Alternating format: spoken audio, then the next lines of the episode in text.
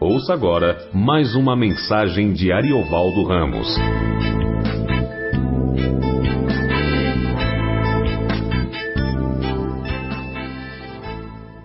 Bom, boa noite, irmãos, graças e paz.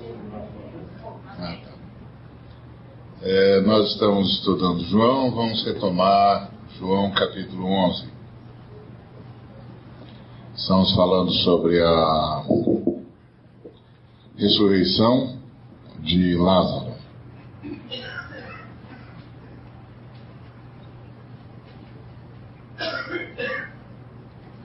Estava enfermo Lázaro de Betânia, da aldeia de Maria e de sua irmã Marta.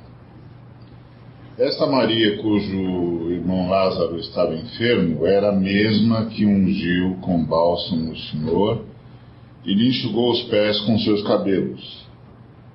Mandaram, pois, as irmãs de Lázaro dizer a Jesus: Senhor, está enfermo aquele quem amas.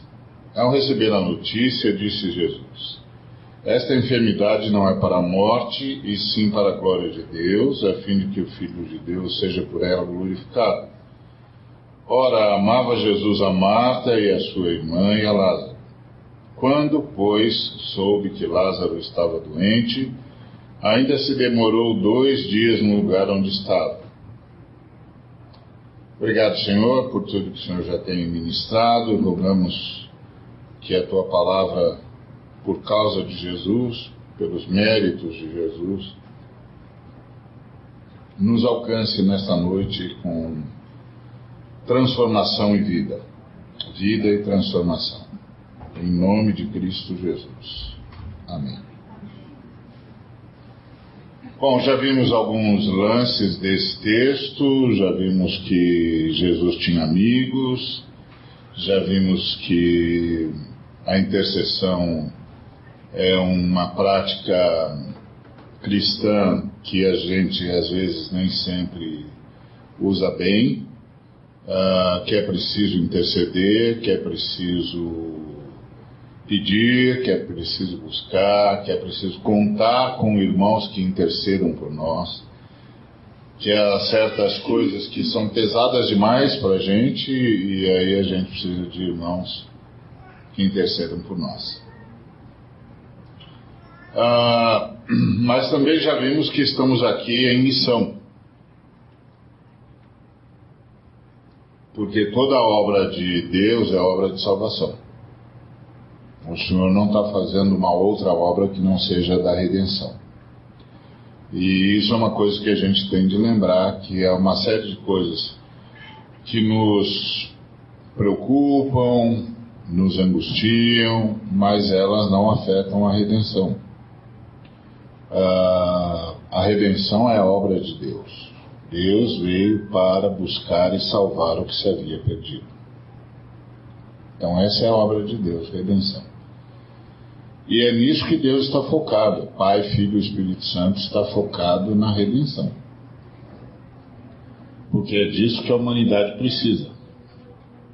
É disso que uh, o universo precisa. Nós gostaríamos de ter toda a cura possível, mas nós precisamos de redenção. Nós gostaríamos de ter todo o dinheiro possível, mas nós precisamos de redenção. Nós gostaríamos de ter todo o conforto possível, mas nós precisamos de redenção. A humanidade caiu. A espécie humana é uma espécie em estado de pecado. Tudo que nós precisamos é de redenção. E isso tem de ficar muito claro para nós, que o Senhor está numa, focado num projeto e o projeto do Senhor é a redenção, para a sua honra e para a sua glória. Todas as outras coisas podem e devem ser apresentadas ao Senhor sempre. Porque na obra missionária, muitas vezes nós vamos precisar de sinais, vamos precisar dos prodígios para que as pessoas, as pessoas saibam de Jesus. Mas o enfoque do Pai eterno é a redenção. Se você perde isso de vista, você perde o foco. Perde o foco da sua existência. E aí fica com aquela sensação de que Deus não ouviu, de que Deus não atendeu, de que Deus é, não, não prestou atenção no que a gente disse. O foco de Deus é a nossa redenção. Jesus Cristo disse isso com todas as letras quando falou do que adianta o homem ganhar o mundo inteiro e perder a sua alma. Então, o foco de Deus é a redenção. E é nisso que está concentrada também a nossa oração e que está concentrada a nossa existência. Nós estamos aqui para ministrar redenção em todas as áreas da vida. Por isso, nós, os cristãos, é que fomos responsáveis por grande parte, se não toda a libertação e emancipação que houve na humanidade, porque nós sempre olhamos para a vida na perspectiva da redenção. Não na perspectiva do ganho, não na perspectiva do lucro, não na perspectiva da posse, não na perspectiva do conforto, na perspectiva da redenção. Isso tem que ficar muito claro, porque senão a gente fica é, é, esperando por bênçãos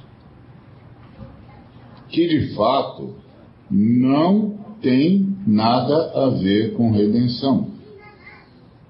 Tem a ver com outro enfoque pessoal, particular. Não é redenção. Não está libertando ninguém, não está curando ninguém, não está transformando ninguém, não está liberando nem emancipando ninguém. Então não é redenção. Agora, também é verdade que há uma série de coisas que fazem parte do projeto de Deus para a redenção que a gente nem sempre se dá conta. Por exemplo, a gente nem sempre se dá conta de que a nossa formação é para a redenção que Deus está nos permitindo ir onde vamos, estudar o que estudamos, saber o que sabemos, porque Ele quer contar conosco para a redenção a partir daquilo que recebemos, daquilo que temos e daquilo que sabemos. Todos os nossos dons e talentos são para a redenção. Todas as nossas possibilidades são para a redenção. Então, esse é o enfoque. Isso também significa que toda a nossa vida é para a redenção.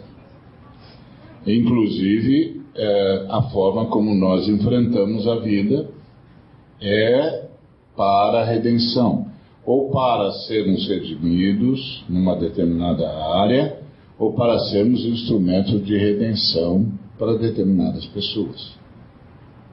O Senhor conta conosco como cooperadores na sua obra de redenção. E isso é o que o Senhor está fazendo, redimindo. O apóstolo Paulo disse isso com todas as letras. Deus estava em Cristo reconciliando consigo o mundo. Essa é a obra de Deus de reconciliação, de redenção, de salvação, de libertação, de emancipação.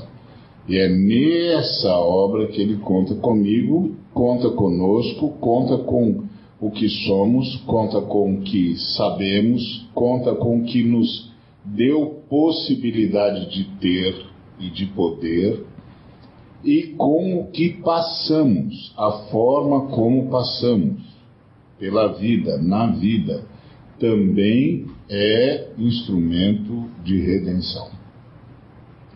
Então, nesse sentido, o Senhor é, viu em, na doença de Lázaro, que culminaria na sua morte, um momento de redenção. Momento de redenção é aquele em que ou a pessoa é salva ou a pessoa indica a salvação. É, eu assisti uma vez um filme acho que muitos assistiram, era com Jack Nicholson e Morgan Freeman. Eles estavam aparentemente próximos da morte, os dois estavam no mesmo hospital, no mesmo quarto. Morgan, Freeman interpretava um cristão fiel, firme na, na vida comunitária, e o Jack Nicholson, um milionário desvairado, ganancioso, sem uh, nenhum senso ético. Mas eles estavam morrendo. E a proximidade da morte produz certas coisas nos seres humanos, porque nenhum de nós parece estar próximo de pronto para enfrentar o desconhecido. E a morte é desconhecida. Mas o Morgan então começou a escrever uh, o que ele gostaria de, de fazer ou de ter feito antes de ir embora para a vida eterna. E no meio do, do, do processo ele lançou fora a página, ela caiu no chão. E o, o personagem do Nicholson pega e começa a ler. E acha interessante é, e vai e vai somando mais coisas, né, adicionando mais coisas que ele também gostaria, e propõe então, como eles recebem alta, propõe ao, ao personagem do Freeman fazer isso, realizar esse sonho. Bom, eles andam por todos os cantos imaginários, passam por muitas situações na vida. O personagem do Nicholson sobrevive ao câncer e do Freeman não. Mas o mais interessante é a hora que ele vai no enterro, é, o milionário, etc, etc, vai no enterro agora convertido, mudado, transformado, e ele disse: três meses, eu convivi com ele três meses. E três meses da vida dele salvaram toda a minha vida. Então ele não sobreviveu ao câncer, mas aquela passagem dele, a forma como ele enfrentou aquilo, a forma como ele viveu, a forma como ele falou da fé no, período, no momento mais difícil foi a redenção para aquele que ficou. Isso é que Jesus chama de a glória de Deus. Eu tenho de viver de tal maneira que a minha vida, a sua vida, a nossa vida, seja instrumento de redenção. E para isso nós temos tudo que temos a educação que recebemos, as possibilidades que temos, as coisas que administramos, todos são instrumentos que Deus nos dá para sermos seus cooperadores na redenção. Inclusive as coisas que vivemos na vida, como a vivemos e como reagimos a elas sempre nessa perspectiva de viver de tal maneira que a redenção do Senhor seja vista e pessoas possam ser alcançadas por essa redenção de uma maneira ou de outra. Lembrando sempre que a redenção de Deus é muito ampla. Ela passa pela salvação como nós a conhecemos, que é o objetivo último da, da obra redentora de Deus, mas passa por todos os elementos da redenção. Emancipação do ser humano, emancipação da sociedade, mudança de foco, libertação dos seres humanos, cuidado das crianças, por aí vai. Eu me lembro que eu estava numa. Já contei isso para vocês, mas vou contar novamente. eu estava na, no encontro mundial da Visão. Visão Mundial é uma ONG que está em mais de 100 países, cuidando de crianças e cuidando de, de combater a fome e de uh, gerar uh, soluções de água potável. A Visão Mundial é a maior ONG do mundo em combate à fome e é a maior ONG do mundo em soluções de água potável. uh, além de ser uma das maiores do mundo em proteção, na rede de proteção social à criança. E nasceu de um evangelista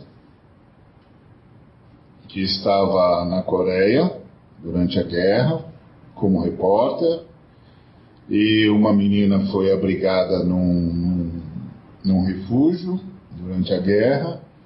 Os pais da menina quando souberam que ela tinha estado entre os cristãos, a abandonaram.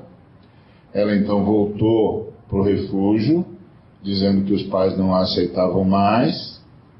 Aí essa senhora, carregando a criança, foi até o Bob Pierce, que era o, o irmão repórter que fundou a Visão Mundial, e disse: Olha, eu é, não posso mandar essa menina embora, mas eu não tenho como sustentá-la todos os meus recursos acabaram. Eu não sei o que fazer. E aí o Pierce disse, ok, uh, eu vou mandar uh, dinheiro para você uh, mensalmente, para você cuidar dessa menina, para ela não, não perecer. E aí o Espírito Santo disse para ele, sabe quantas crianças tem assim no mundo? que vão perecer, que não terão acesso à escola, que não terão acesso à, à medicina, que não terão acesso à salvação. E ali nasceu a Visão Mundial, que hoje é a maior ONG em atuação no mundo, presente em mais de 100 países, cuidando das crianças de água potável e de, de mitigar a fome. Elementos do que? Da redenção de Deus. E por meio disso tudo, levá-los ao conhecimento de nosso Senhor e Salvador Jesus Cristo. Então, uh, eu estava numa, numa convenção mundial da visão e, e tinha um homem da ONU falando conosco e ele disse que ele era ateu, mas que ele estava revendo a, o ateísmo dele por causa da visão mundial. Porque quando o nosso presidente internacional, na época, foi convidado para vir falar conosco, porque ele era o homem da ONU responsável pela questão da saúde na África, ele disse ao, ao nosso presidente: Escuta, todo lugar que eu vou na África, eu encontro vocês e eu vou só nos piores lugares. E todas as vezes que eu chego lá, eu pergunto quem pode me traduzir e, invariavelmente as pessoas dizem chama, chama o pessoal da Visão Mundial. E aí eu vi que vocês são muito dedicados, que vocês fazem um trabalho extraordinário, que vocês vão num lugar onde ninguém mais vai e ficam onde ninguém mais fica. Por que, é que vocês fazem isso? Como é que vocês conseguem esse nível de excelência? E aí o, o, nosso presidente disse, não, é que o nosso pessoal é dedicado, tem um ótimo currículo e tal. E ele disse, ótimo currículo meu pessoal também tem. Mas o meu pessoal não faz o que o seu faz. O que é que vocês têm que nós não temos? E aí o, o nosso presidente disse: Bom, nosso lema é o seguinte: somos súditos de Jesus Cristo, estamos no seu reino e lutamos por um mundo que não tolere a pobreza. Oramos para que haja vida abundante para todas as crianças e trabalhamos incessantemente para que isso aconteça porque entendemos que é o que Jesus Cristo faria se estivesse aqui agora. E Ele está através de nós. A esse homem disse: Quando eu ouvi isso, eu comecei a pensar: deve ter alguém mesmo no universo. Porque toda vez que eu encontro essa turma, eles estão com o coração ardendo de amor e de paixão por pessoas que eles nunca viram, numa terra que eles não conheciam, numa situação que eles não estavam acostumados, e felizes, trabalhando, socorrendo, como se eles estivessem fazendo a única coisa que podiam fazer e que estavam aqui no mundo para fazer. Então eu comecei a pensar: o Deus dos cristãos deve existir. Isso é redenção, isso é a glória de Deus. Quando eu trabalho para espalhar a redenção. Quando tudo que eu faço é para que as pessoas vejam a redenção. E não importa onde seja, no trabalho que a gente chama de secular, nas atividades mais comezinhas do dia a dia, não importa. A gente está aqui para manifestar a redenção. É claro que isso vai nos colocar em situações complicadas às vezes, porque nós vamos ter que tomar partidos. Partido da vida, partido da, da libertação, partido da justiça, porque é redenção. É redenção. E isso é, é, é, faz toda a diferença. Então é disso que Jesus estava falando quando, quando afirmou que a enfermidade do Lázaro não era para a morte, e sim para a glória de Deus, a fim de que o Filho de Deus seja por ela glorificado. Nesse sentido, irmãos e irmãs, o Senhor abriu uma perspectiva nova para a vida de todos nós. E a perspectiva nova que ele abriu para todos nós é que não importa o que aconteça,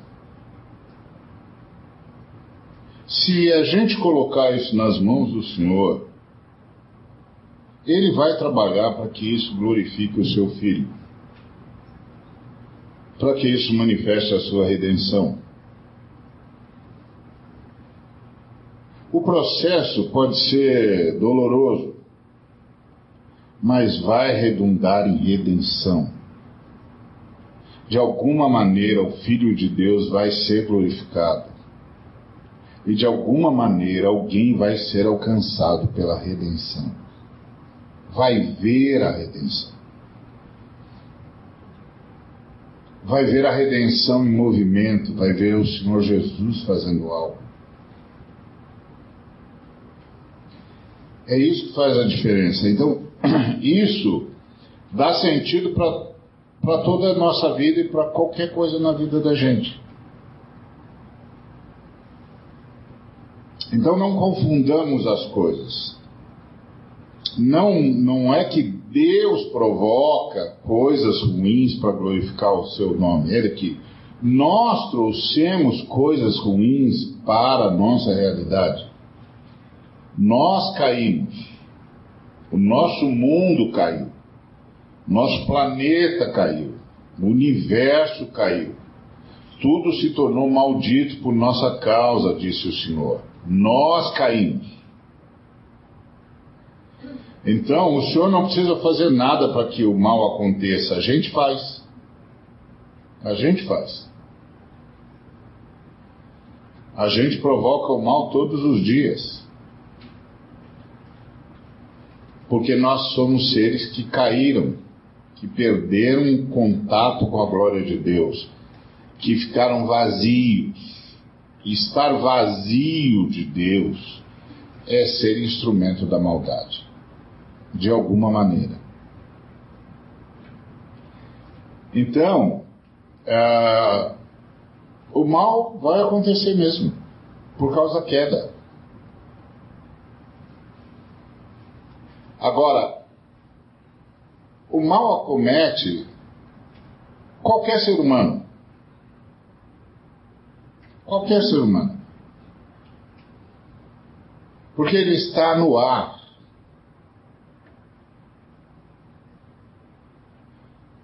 A questão não é se ele, se ele me alcançou de alguma maneira, mas como eu vou fazer com isso? Como eu vou reagir a isso? O que, que eu vou fazer com isso? E o Senhor disse: entrega para mim. Entrega para mim. Eu vou transformar isso em bênção na sua vida e na vida das pessoas que estão à sua volta. Entrega para mim. Não reage dizendo eu não merecia, eu não devia, eu. Esses dias eu vi uma, uma repórter ah, que estava dando uma entrevista no, na, na Flip, nessa feira literária. E ela cobre, tem coberto guerras, etc, etc. E aí uma das pessoas que estavam assistindo a entrevista perguntou para ela, inclusive uma pessoa oriunda de uma das regiões do mundo em estado de guerra, perguntou para ela o seguinte: Você não tem medo de cobrir as guerras? Não é arriscado? Você não tem medo? E ela respondeu: Eu não tenho direito de ter medo. Porque eu vou, dou uma volta, dou uma volta por lá e retorno. Vou lá, entrevisto, filmo, fotografo pessoas que convivem com bombas caindo todo dia. Eu passo por lá e volto. Eu não tenho direito de ter medo eu tenho de fazer com que o mundo saiba o que está acontecendo com eles. Isso é redenção. Isso é movimento de Deus. Movimento de Deus.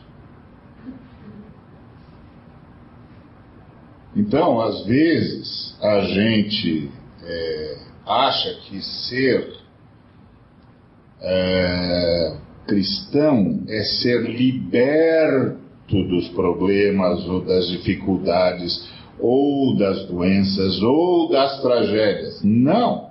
Ser cristão é ter o poder do Espírito Santo para transcender todos os problemas e todas as tragédias e vê-los sendo transformados pela graça de Deus em instrumentos de redenção.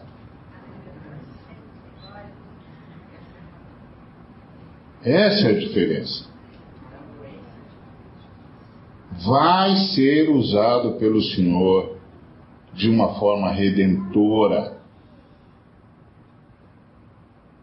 Então, nós temos o Espírito Santo e por isso nós temos um privilégio: o privilégio de encarar a vida com esperança, de encarar a vida com certeza da vitória de Cristo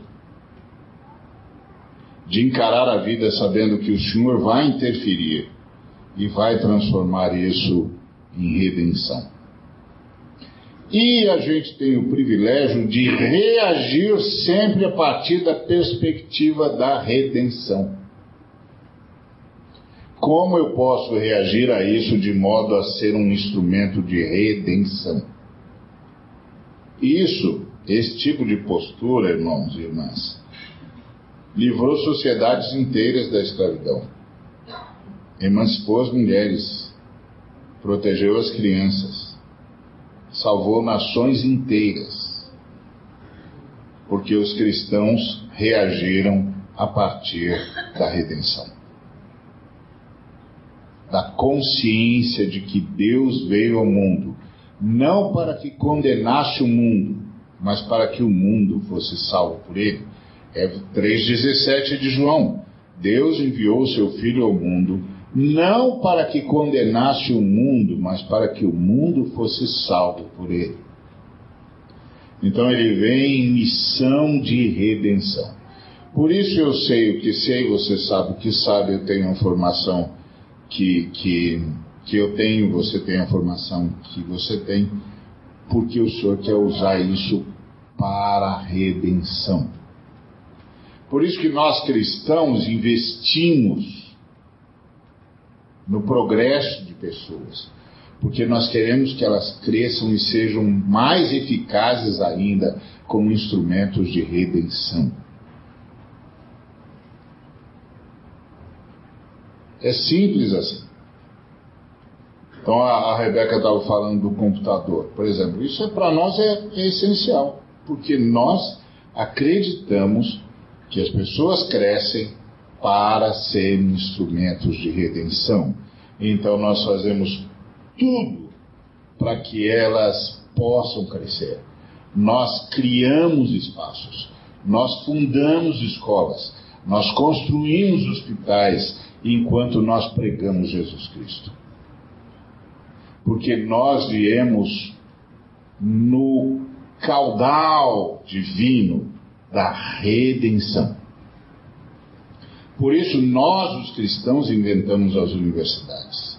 Nós, os cristãos, incentivamos as pesquisas. Nós, os cristãos, criamos os grandes hospitais. Nós, os cristãos, criamos os grandes uh, movimentos de salvação, de libertação, de cura, de socorro, porque nós acreditamos em redenção.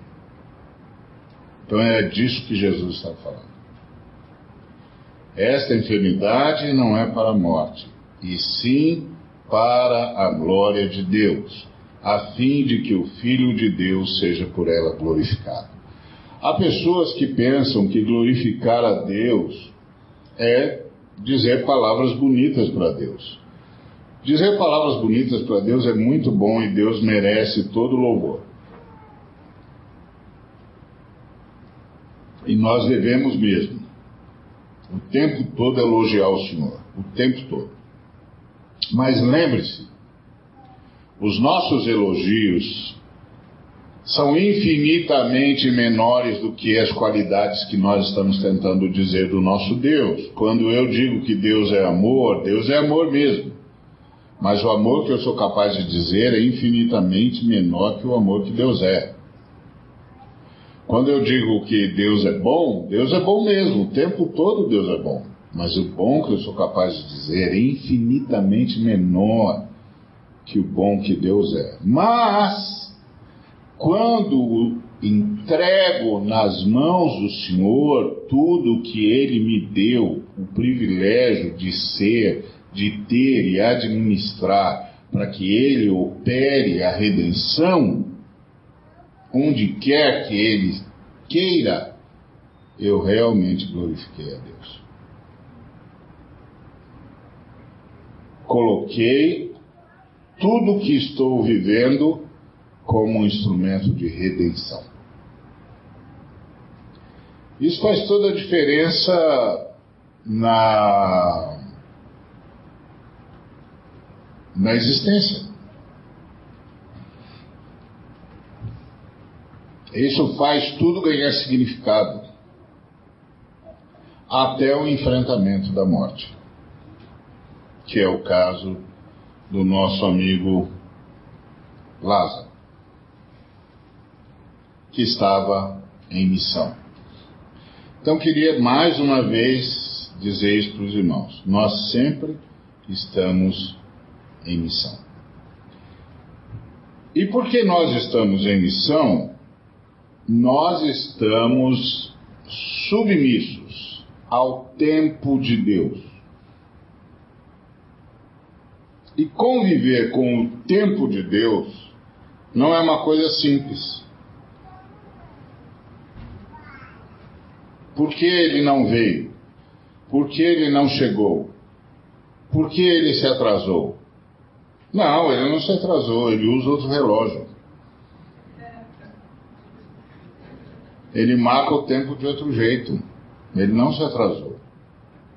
Ele, nós andamos no Cronos e ele anda no Kairos.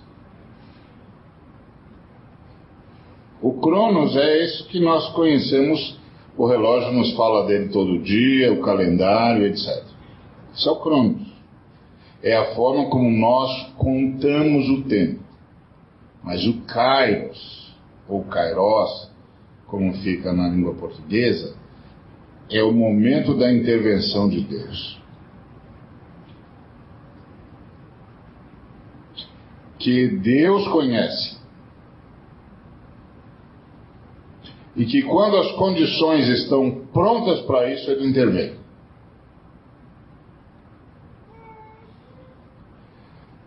Isso significa que esse tempo depende da observação de Deus, da observação do Cristo, da observação do Pai. Quando chega o tempo da intervenção, ele intervém. Então, no tempo da intervenção, ele virá. Mas é o Kairos. Que às vezes pode ser muito constrangedor. Nada é tão constrangedor como morrer, por exemplo, não é? Mas, por exemplo, o Senhor é, separou Maria para casar com José, que José era o último descendente de Davi. É, se tivesse ainda a família davídica, a dinastia davídica no trono, José seria o rei. Então Maria foi separada para casar com o último descendente é, do rei Davi, porque o último descendente do rei Davi ia adotar Jesus como seu filho, e ele mudaria de tribo, da tribo de Levi para a tribo de Judá, e cumpriria a profecia. Então estava tudo certo. Uh, José era o homem certo, Maria era a pessoa certa, eles estavam noivos, e o anjo veio falar com a Maria. Salve, Maria. Não é? Ave Maria. O Senhor é convosco.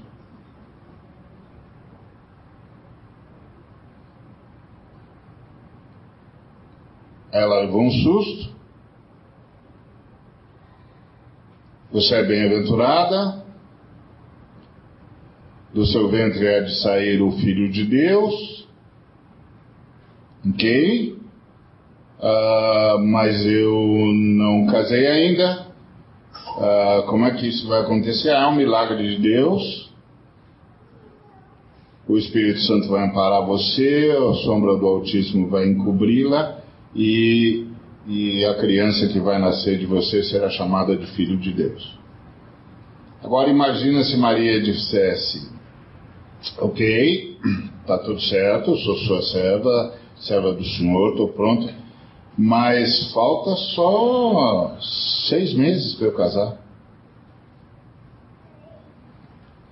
O senhor sabe o que vai acontecer comigo quando eu disser que eu estou grávida antes de ter casado aqui nessa sociedade? Sabe o risco que eu estou correndo, inclusive com José, que é um homem digno, que é um legítimo descendente de Davi, que honra a, a, o nome da sua família, o senhor sabe o risco que eu estou correndo? Não dá para esperar seis meses?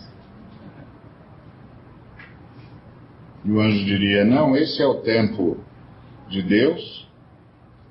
E não se preocupe com José, porque assim como o senhor conhece, você conhece José. Esse é o tempo de Deus. Esse é o Kairos.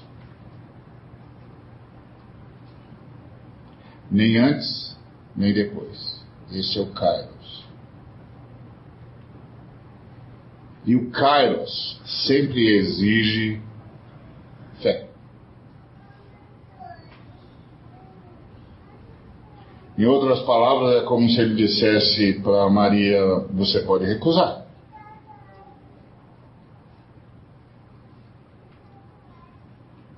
Mas esse é o Kairos. É agora.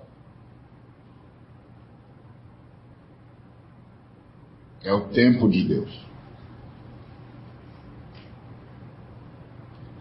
Então, é, Jesus nunca se atrasa. É que ele não chega no Cronos, ele chega no Kairos. Ele não conta o Cronos, ele recebe o Kairos. Esta enfermidade não é para a morte, mas para a glória de Deus. Ele recebe o Kairos de Deus. Agora, o que você e eu não sabemos é que Deus tem esse kairos para a sua vida também o tempo todo.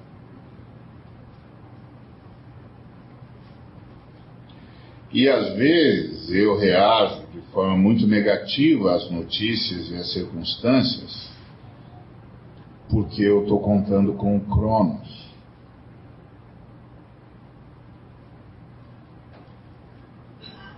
Não vai dar tempo. Não vai dar certo. Tinha de ter acontecido. Tinha de ter chegado. Mas você transcendeu.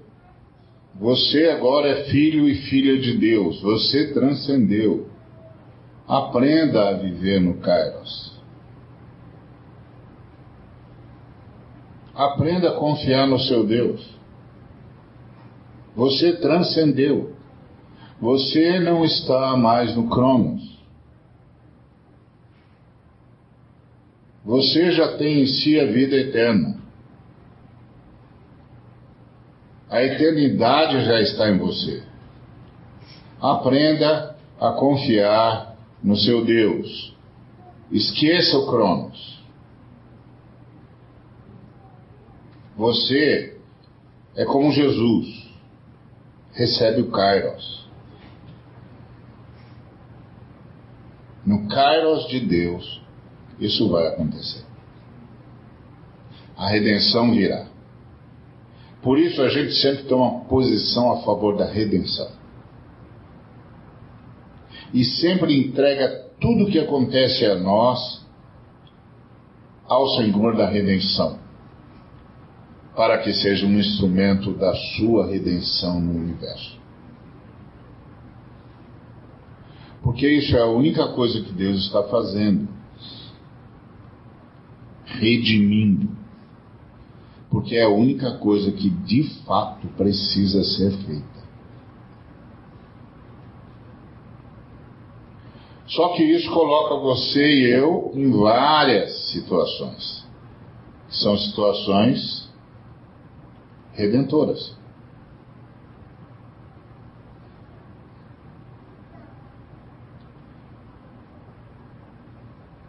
Assim é.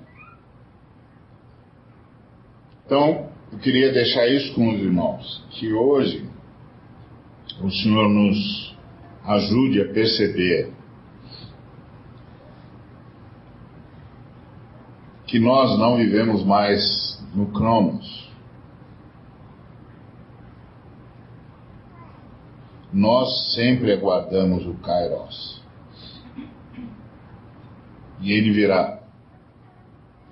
Enquanto isso, a gente sempre toma posição a favor da redenção. E a gente sabe o que está fazendo aqui. A gente está sendo instrumento de redenção. Tudo que eu aprendi, tudo que eu sei, toda a formação que nós temos é para redenção. Nós agora estamos na mesma missão. Isso dá significado tem um bocado de gente estudando é, engenharia, mas uns estão estudando para redenção. Tem um bocado de gente que sabe tocar, mas uns estão tocando para a redenção. Tem um bocado de gente que desenvolveu o seu dom de cura através das técnicas da medicina, das áreas de saúde. Mas alguns fizeram isso por causa da redenção e para servir a redenção. Estes transcenderam o Cronos. E transcenderam tudo o que estava à volta deles. Tem um montão de gente que conversa com pessoas para vender produtos que vão ajudá-las ou não. Alguns que fazem isso, fazem isso com a perspectiva da redenção, então fazem só o que ajuda. Isso muda tudo. Isso muda tudo. Tem um bocado de gente que lava louça, mas alguns fazem isso para redenção. E você pode pensar: ah, desculpa. Você Pode pensar o que você quiser, mas o apóstolo Paulo dizia: traz a roupa da pessoa aqui.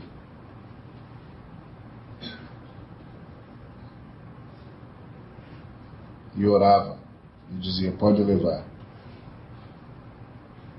O poder da redenção vai junto. Redenção é um poder que está em todos nós que cremos.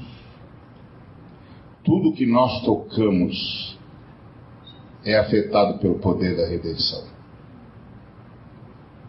Tudo que nós manipulamos, nós manipulamos como um culto para a redenção. E ele não é mais neutro, ele sai abençoado. O ponto básico é que nós, com o passar do tempo, fomos ficando muito tecnocratas e nós não conseguimos mais entender que salvação é um poder. Não me envergonho do Evangelho porque é o poder de Deus para a salvação. Algumas pessoas pensam que o Paulo está falando de um discurso, que é ao que, ao que nós reduzimos o Evangelho, a um discurso. E Paulo está falando do poder que vem da ressurreição. Então, estenda a mão sobre seu filho e ore por ele. Abençoe. Você pode reclamar dele ou pode abençoá-lo.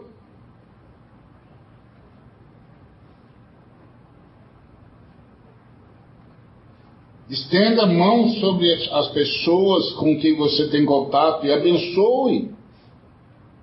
Você pode atacá-las ou abençoá-las. Se você as atacar, você perdeu o Kairos.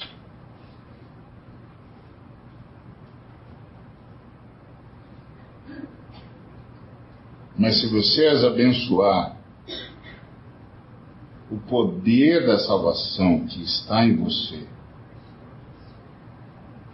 vai tocá-la de alguma maneira, porque é o poder da ressurreição. Esse é o ponto. Qualquer coisa pode ser para a morte ou para a glória de Deus, até a morte. E quem decide isso somos nós.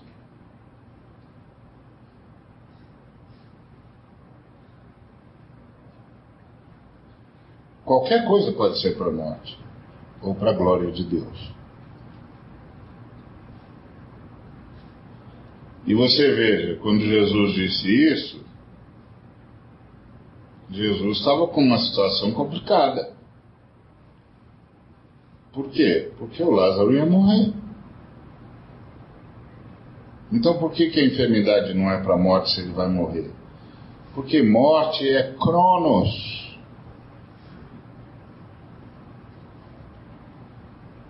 E vida é kairos.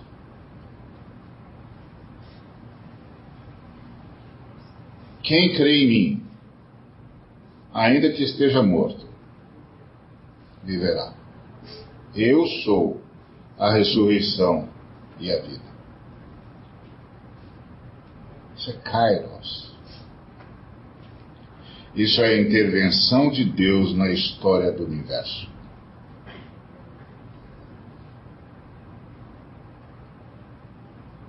Onde havia trevas, brilhou imensa luz.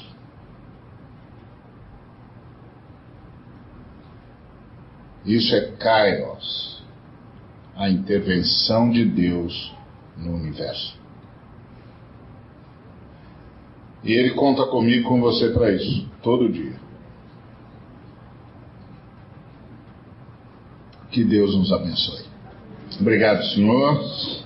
Que tua paz seja conosco e a tua vida passe através de nós para a tua honra e tua glória. Em nome de Jesus. Que a graça de nosso Senhor Jesus Cristo, o amor de Deus e a comunhão do Espírito Santo seja com cada um dos irmãos e irmãs e com toda a igreja do Senhor Jesus, hoje e para todo sempre. Amém.